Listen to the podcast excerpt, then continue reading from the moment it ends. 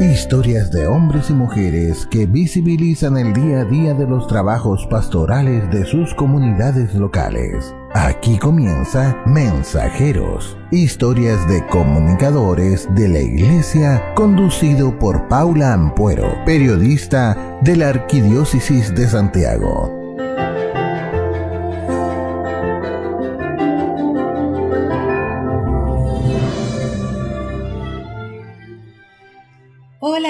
Y todas, muy bienvenidos a este segundo capítulo del programa Mensajeros, historias de comunicadores parroquiales de la Iglesia de Santiago.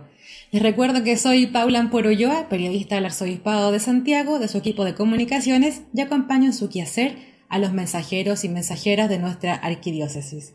En este segundo capítulo ya nos vamos a adentrar de lleno en el rol de estos comunicadores parroquiales, contándoles un primer aspecto, su participación en procesos de la vida de la Iglesia, en este caso, cómo han aportado desde su rol a los procesos de escucha y discernimiento que ha invitado la Iglesia de Santiago y también la Iglesia latinoamericana. Para eso estoy hoy acompañada de dos mensajeros que han trabajado el tema directamente.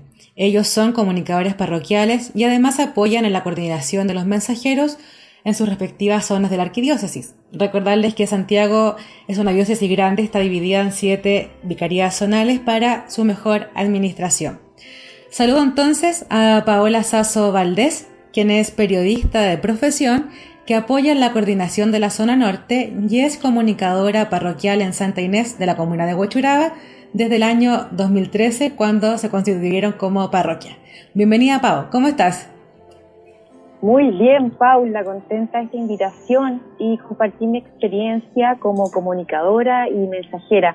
Un cordial saludo a quienes nos escuchan y se han unido a la transmisión de Radio María en historias de comunicadores parroquiales. Bienvenida, Pau. Muchas gracias por haber aceptado la invitación y saludamos también a Óscar Suárez Mieles. Él es diseñador de profesión y apoya la coordinación en la zona centro. Es comunicador parroquial en Santa Sofía de la Comuna de Santiago desde eh, cuando empezó la pandemia, el año 2020. Bienvenido, Óscar. ¿Cómo estás? Bien, gracias Paula, gracias por la invitación, gracias a Dios que me da esta oportunidad de estar aquí con ustedes y gracias a todos los que nos escuchan. Estoy bien, bien animado de estar este día acá con todos ustedes. Súper, qué bueno que tengan ánimo ahí para poder estar compartiendo sus experiencias, pero antes de profundizar en esto de los procesos de escucha y discernimiento, quiero que los conozcan todos un poco más. Yo ya los conozco, pero que todos nos puedan, los puedan conocer un poquito más y para eso les propongo que me respondan en poquitas palabras, en un par de segundos, una serie de preguntas como una especie de ping-pong de mensajeros. Aquí voy. ¿Qué redes sociales tienen en su parroquia, Oscar? Tenemos Facebook, Instagram y YouTube. Pau. nosotros tenemos Facebook, Instagram, YouTube y Twitter. Tienen Twitter. Qué arriesgado. así ¿Cómo es. la vida en Twitter para una parroquia? Sí, eh, son, se, comunican en el fondo actividades un poco más de tipo formal y una información estandarizada para todos los que nos, nos siguen. Así que todo bien con Twitter. Buenísimo. ¿Cuál es la mejor red social para mantener a las comunidades vivas en la virtualidad, que ha sido el principal desafío de esta pandemia? Oscar. Sí, bueno, nosotros comenzamos con Facebook porque lo tenían eh, todas las edades y eso nos facilitó a tener mejor comunicación con la gente de Santa Sofía. Hoy en día con YouTube ah, nos llegamos a muchas más personas y ya trascendimos el territorio parroquial y de muchas regiones y países se conectan a través de nuestra señal en YouTube. Super, Facebook y YouTube entonces. Pau, en su caso. Paula, eh, yo diría que todas aportan mucho y apuntan, eh, tal como decía Oscar, a públicos diferenciados, ¿cierto? En nuestro caso, Facebook es la red que convoca a mayor número de seguidores y es nuestro canal oficial, ya que no tenemos página web, alcanzamos casi los 5.000 followers quienes activamente participan en nuestras publicaciones y comentan la información que publicamos. Y eh, tenemos también Instagram y YouTube, que son canales más bien nuevos, eh, pero también somos muy activos ahí y tenemos cerca de mil seguidores en ambas plataformas. Así que todo excelente por acá, con nuestras redes sociales. Oye, mil seguidores en redes nuevas, súper bien. Sí, en cada una. O sea, mil en cada una. Excelente. Entonces son las redes sociales donde hay que estar en el fondo. Sobre todo ahora en este, en este tema de la pandemia han sido de verdad demasiado eh, impactantes en la forma de cómo los fieles se han acercado a través de nuestras redes sociales. Chiquillos, última pregunta de este ping-pong. ¿Cuál es su deseo, en cortito, para los mensajeros este segundo semestre del 2021? Mire, yo pienso que los mensajeros debemos seguir llevando el mensaje de Dios con amor, con entrega y con la mejor actitud para que las personas la reciban como es, como algo que palabras de amor. Yo siento que los mensajeros para este segundo semestre tenemos que salir con amor a llevar el mensaje. Pau, en tu caso. Exacto, tal cual como lo comenta Oscar, acercar la iglesia al pueblo de Dios ¿cierto? Y seguir, y los insto a seguir siendo creativos, a seguir innovando, imitando quizás a otras comunidades también y compartir las buenas experiencias. Genial esos deseos, ojalá se cumplan para este 2021 y para toda la vida de la de este grupo mensajeros. Eh, gracias por su respuesta en este ping-pong y aprovecho de recordarles a quienes nos están escuchando hoy que estaremos aquí todos los miércoles entre las 18.30 y las 19 horas por la 89.3 FM en Santiago o a través de www.radiomaria.cl. En cada uno de estos 10 capítulos que va a durar nuestro programa, les iremos contando historias de quienes están a cargo de las comunicaciones en las parroquias de Santiago. A través de lo que nos cuenten estos hombres y mujeres, van a conocer cómo la Iglesia ha respondido a los desafíos puestos por la pandemia en las parroquias a través de los mensajeros y las mensajeras. Seguimos con la conversación entonces con Oscar y Paola, de la parroquia Oscar de Santa Sofía y Paola de Santa Inés. Vamos de lleno entonces a nuestro tema que nos convoca hoy. Como Iglesia de Chile y en particular de Santiago, nos hemos sumado a los procesos de escucha y discernimiento convocados por el CELAM y por nuestra arquidiócesis, que van en la línea de construir una iglesia que camina junto a todo el pueblo de Dios la sinodalidad. Y ustedes dos están aquí hoy porque apoyaron a sus vicarías zonales a difundir estos procesos en las parroquias. Pau, partimos contigo. Cuéntanos un poco más de qué se tratan estos procesos y por qué era clave que se difundieran de forma masiva en los territorios. Perfecto, Paula. Mira, este proceso de escucha, como bien comentabas tú, está inserto en lo que es la Asamblea Eclesial de América Latina y el Caribe y es convocada por el Papa Francisco y donde todo el pueblo de Dios eh, está llamado a participar, laicos, laicas, religiosos, religiosas y, seminaristas y sacerdotes. Y la idea es caminar juntos y, cómo caminamos juntos y dónde está el objetivo nuestro y la relevancia de, de nuestro rol como mensajeros es en la difusión, ¿cierto? es convocar eh, y llamar a la mayor cantidad de personas que se sumen a este proceso eh, para entregar sus aportes.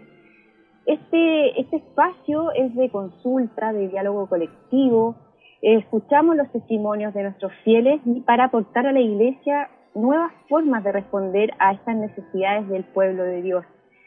Este es un proceso de discernimiento donde nosotros hemos tratado de realizar en forma práctica y fácil para nuestros fieles del desarrollo de esta actividad.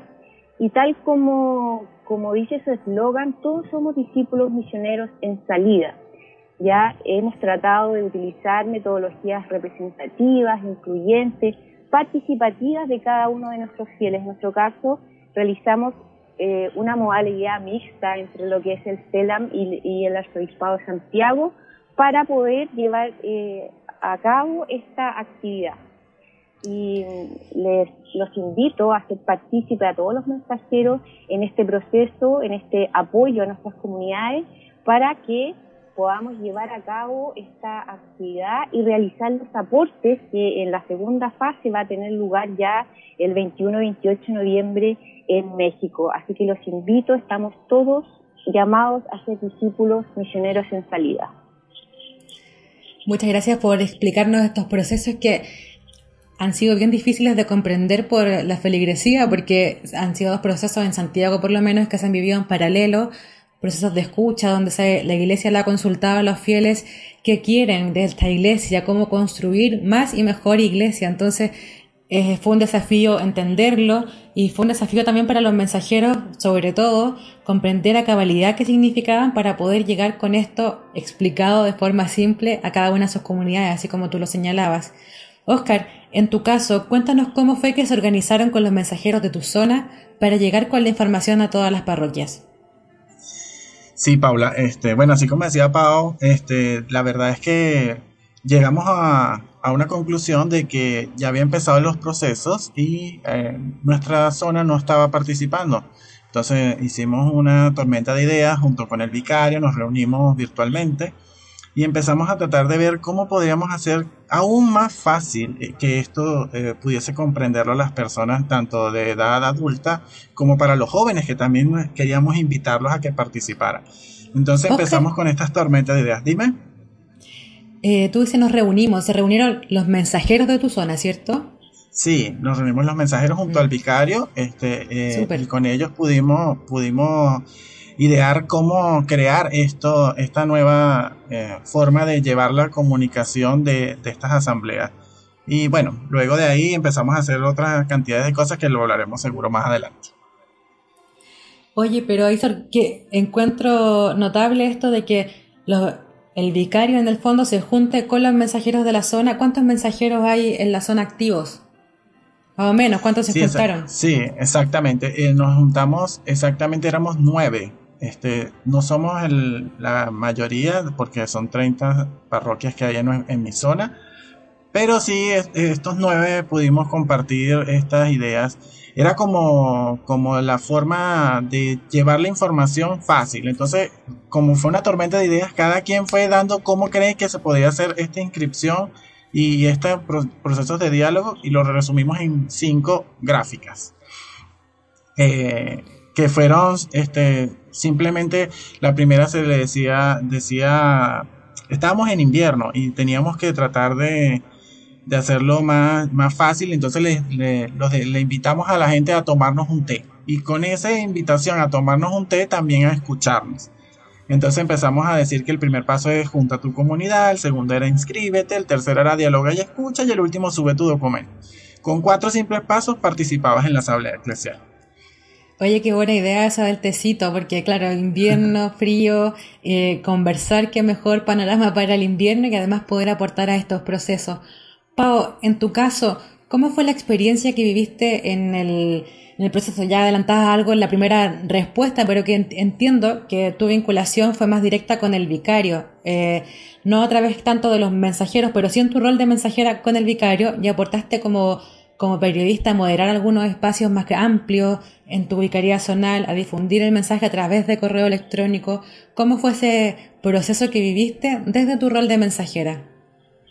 Bueno, recibimos esta invitación a ser parte de la Asamblea Zonal a través de la Vicaría y donde realizamos el primer proceso de escucha. Eh, bueno, nuestro aporte fue de rol, tal como lo comentabas, de moderadora de la actividad, a, a través de este formato telemático por Zoom y coordinar las participaciones de los invitados y de la audiencia, que fue bastante exitosa. Más de 200 personas se conectaron ese día y el proceso de difusión fue relevante. Em, yo creo que el trabajo que realizó la Vicaría de Zona Norte, la, eh, la, formación de Zona Norte, incluyó una modalidad muy práctica para implementar este proceso y atractiva. Yo creo que eso es fundamental en, en este tema de actividades que se realizan a través de, de, la, de online, digamos, a través de Zoom. Mm y eh, utilizamos recursos tecnológicos como Menti, ir a estos grupos de Zoom, ¿cierto? A proyectar videos y todo eso en el fondo también eh, conlleva, por supuesto, una planificación previa, guiones, ensayos y capacitaciones incluso de los moderadores de esos grupos. Yo creo que ahí el rol fundamental nuestro fue participar en esa instancia y coordinar eh, toda, toda la, entre comillas, la información y comunicación que debía bajarse ese día. Eh, nuestros fieles se fueron muy, muy contentos y agradecidos de esta oportunidad. Y de hecho les puedo comentar que se hace muy corto, sobre todo en el proceso de escucha son 40 minutos aproximados, pero la cantidad de testimonios e información que, que nosotros pudimos ahí extraer fue importante y relevante, sobre todo en este tiempo de em, pandemia, donde pudimos escuchar relatos bastante, podríamos decir, mm, no sé si extremo es la palabra, pero de verdad que si uno no está ahí, piensa que no, no, no, es, no, no, no puede pasar. Es súper fácil escuchar a las personas, pero ponerse en, en sus zapatos es otra. Así que yo rescato de, esa oportunidad que le doy la gracia al vicario por hacerme partícipe de esta actividad. Y yo poder después, por supuesto, con toda esa experiencia, ¿cierto?, replicarla en mi comunidad. Así que también... Sí, Pau, no te me adelantes, te voy a preguntar ahora por... ¿Sí? Que no te me adelantes, Pau, que te voy a preguntar un, poco más adelante ahí de, tu experiencia en, en, la comunidad. ¿Qué me decías que nos quieres invitar a qué? Perfecto, sí. Claro, eh, Oscar, tú eh, participaste, tú eres una estrella de que participaste en el video que realizó el arzobispado de Santiago para promocionar los procesos de escucha, estaba ahí de los primeros que nos preguntábamos con qué iglesia sueñas. Y estabas ahí en ese video de promoción que hicimos como arzobispado de Santiago. En tu vicaría zonal, además nos acabas de contar que hicieron videos y gráficas para poder promocionar este proceso. ¿Nos puedes contar eh, desde el diseño también, desde tu profesión, cómo es que estos elementos, el audiovisual, lo gráfico, aporta a difundir mejor las invitaciones a nuestras comunidades, también pensando que los mensajeros muchas veces hacen estos elementos para promocionar distintas actividades? Sí, este, bueno, Dios me, ha llamado a servir en este país y, y de muchas maneras y estoy simplemente agradecido porque el arzobispado me ha me ha pedido que participara en este video promocional de los procesos de escucha.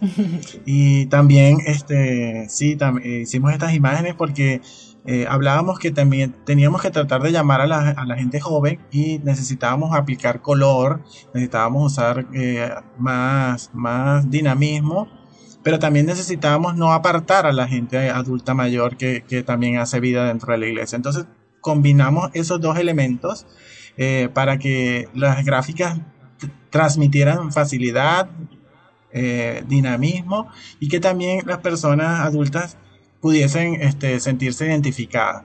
Fue un trabajo harto, siento honesto, lograr esas cuatro gráficas, pero creo que, que, cumplieron los objetivos porque en nuestra zona pudimos eh, profundizar un poco más en esto. lamentándolo mucho en mi parroquia, este, aún siendo la estrella, como dices tú, del arzobispado y haber hecho esto en la vicaría, mi parroquia pasó por el COVID justo en, en, las fechas que teníamos las planificaciones de las reuniones.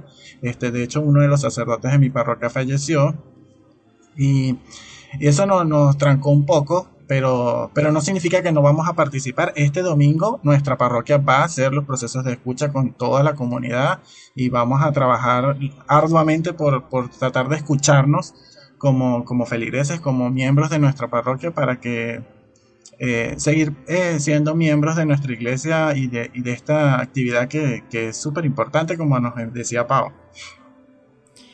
Qué bueno, Oscar, que van a participar, invitar también a las parroquias que aún no se suman a que participen, porque todavía nos queda tiempo, poquito tiempo, pero nos queda tiempo para participar en ambos procesos de escucha. Pau, para ir cerrando esta parte, eh, nos contabas antes que vivieron este proceso en tu comunidad, que, que en el fondo los mensajeros son, su rol está en sus comunidades parroquiales, en el fondo, que eso es lo propio de los mensajeros.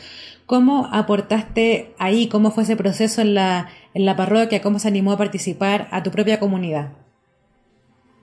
Nos animamos a participar, tal como comentaba, em, a través de un proceso de planificación. Planificamos reuniones, ¿cierto?, con las bases de nuestras comunidades para explicar de partida, en el fondo, en qué consiste eh, la asamblea y luego cómo lo íbamos a implementar. Fue una forma bastante ordenada, fácil, eh, de cercanía, explicar, ¿cierto?, eh, de forma más práctica el proceso de escucha. Coordinamos, como comentaba, una capacitación, mini capacitación, podríamos decir, de los moderadores, haciéndolos ver su rol y la importancia de, todo este proceso para, la, para la Asamblea. Yo creo que es fundamental el rol nuestro eh, de ayudar em, a implementarla y de facilitar cierto la actividad en nuestra comunidad. Y así tuvimos bastante éxito, em, participar, participaron muchas personas y nos llevamos una buena impresión también de los testimonios nuevamente con los aportes. Exacto. Súper, qué bien que aquí tenemos dos realidades. Cuando la Pau ya vivió su experiencia, en la parroquia de Oscar han tenido algunas complicaciones, pero la van a vivir, quieren vivirla y la idea es que todos nos animemos.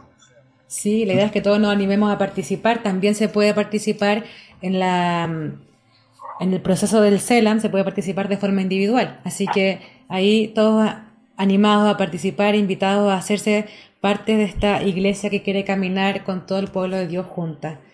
Les agradezco a los dos entonces su respuesta en este espacio de, conversación y para ir cerrando les quiero hacer la misma pregunta que le hice a nuestros invitados anteriores en el primer capítulo. ¿Cómo invitarían ustedes a otros a sumarse a este grupo de mensajeros entendiendo que hay algunas parroquias que tienen comunicadores parroquiales pero que aún no son parte de mensajeros? Oscar. Ok, eh, Wow, esa es una pregunta difícil, pero trataré de responderla de la mejor manera. Mira, siento que quieres que tu iglesia cambie, quieres hacer algo, quieres eh, ser parte de, yo te invitaría a que fueras parte de mensajero. ¿Quieres llevar la palabra de Dios de una forma diferente, creativa? Bueno, sé parte de mensajero. ¿Quieres transmitir el amor de Dios? Sé parte de mensajero. Creo que esas pueden ser las mejores formas de invitarte porque eh, mensajeros definitivamente en este momento es súper importante para nuestra iglesia y necesitamos más personas que quieran seguir llevando el mensaje. Muchas gracias, Oscar. Pau, ¿qué nos puedes decir tú? ¿Cómo invitarías a otros a sumarse a mensajeros? Los invito a ser parte de este servicio de comunicar la buena noticia. Eh, el Señor nos llama a hacer luz a través de la palabra, de los testimonios, eh, los invito a acercar nuestra iglesia a quienes de alguno u otro motivo, por algún u otro motivo, ¿cierto?, se han apartado. La iglesia, nuestra iglesia es inclusiva y em, también los invito porque la cosecha es abundante y los operarios son pocos. Así que le pedimos al Señor también que envíe operarios a mies. Así que todos, todos acá suman, eh, agradecemos todos los aportes, le hago un llamado especial a los jóvenes, que ellos con sus ideas y sus propuestas y su innovación nos pueden ayudar mucho más en este caminar de comunicar la, vida de Jesús y su palabra. Súper, además contar que también lo dije el capítulo anterior, pero decirles que los mensajeros son nombrados por sus párrocos. Y entonces la idea es que los párrocos de cada una de las parroquias de Santiago, que son 214, nos puedan escribir un correo a comunicaciones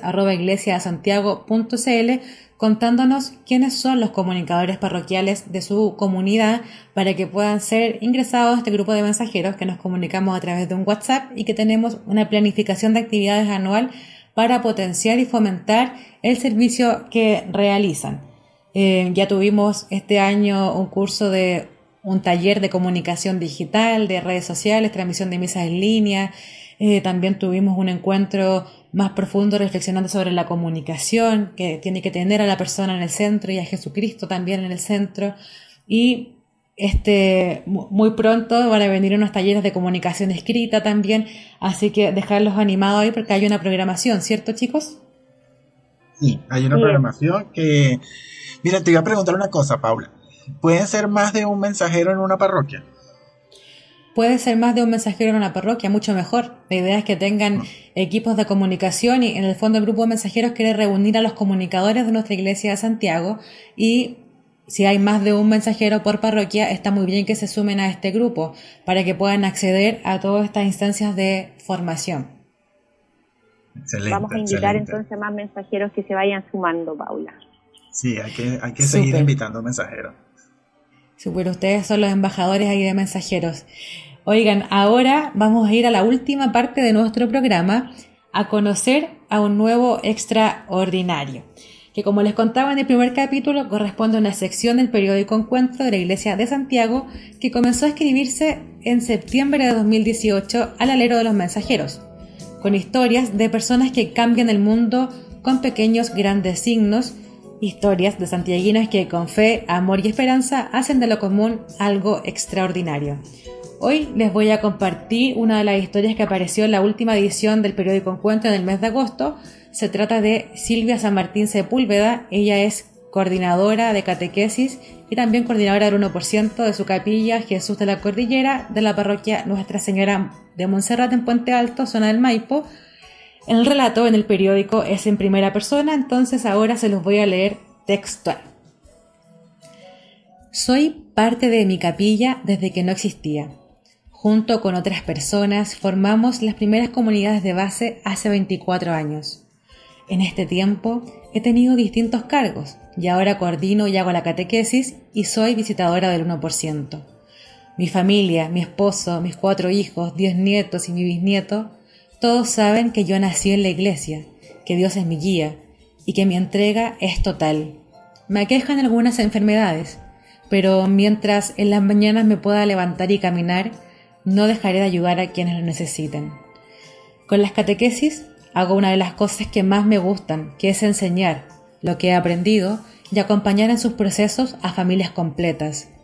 En tanto, con el 1%, ayudo a mantener viva nuestra iglesia como visitadora, tengo gente que ha donado por años y yo creo que tiene que ver con que siempre ha sido una ayuda recíproca. Yo les explico que la iglesia es la casa de todos y tenemos que ayudar a mantenerla, pero cuando ellos han estado mal, de la misma forma le devolvemos la ayuda. El 1% no es solo pedir plata, es estar con la gente, acompañarla y escucharla, es ser iglesia.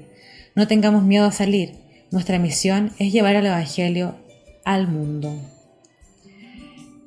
Este es el relato de Silvia San Martín Sepúlveda, entonces coordinadora de catequesis del 1% de la Capilla Jesús de la Cordillera. Esta fue su historia en primera persona y dejamos invitados a todos y todas quienes nos están escuchando a enviar sus historias de las personas extraordinarias que conozcan para que tengan también un espacio en el periódico Encuentro y también, ¿por qué no?, en este programa al correo comunicaciones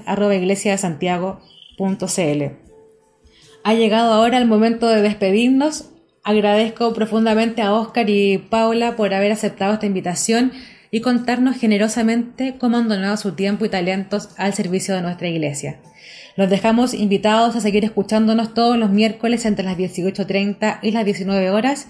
En cada capítulo me acompañarán dos nuevos mensajeros para profundizar en el quehacer de estos comunicadores parroquiales visibilizar con sus testimonios el trabajo que se está realizando y decirle al mundo que nuestra iglesia está viva a pesar de las adversidades. Muchas gracias, Pau, por acompañarnos. Muchas gracias por la invitación, Paula, y dejo extendido también eh, ese llamado a esos nuevos mensajeros que se nos van a unir. Y un especial saludo a la comunidad parroquial Santa Inés, a mi capilla San Agustín y Jesucristo Esperanza de los Pobres, y a todas las parroquias que hoy se, se pudieron unir a través de Radio María. Muchas gracias, Pau. Gracias también, Oscar, por habernos acompañado. Muchísimas gracias a ustedes por invitarme y gracias a mi párroco por darme la oportunidad de servir en la parroquia, al padre, al vicario, el padre Yanka, por darme la oportunidad de hacer esto para los procesos de escucha y tenemos que seguir sirviendo a Dios con todo nuestro corazón.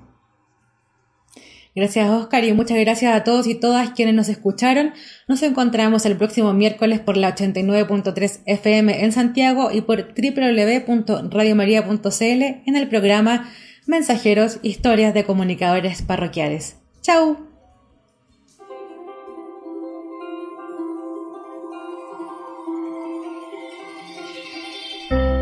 Mensajeros. Vuelve la próxima semana con nuevas historias.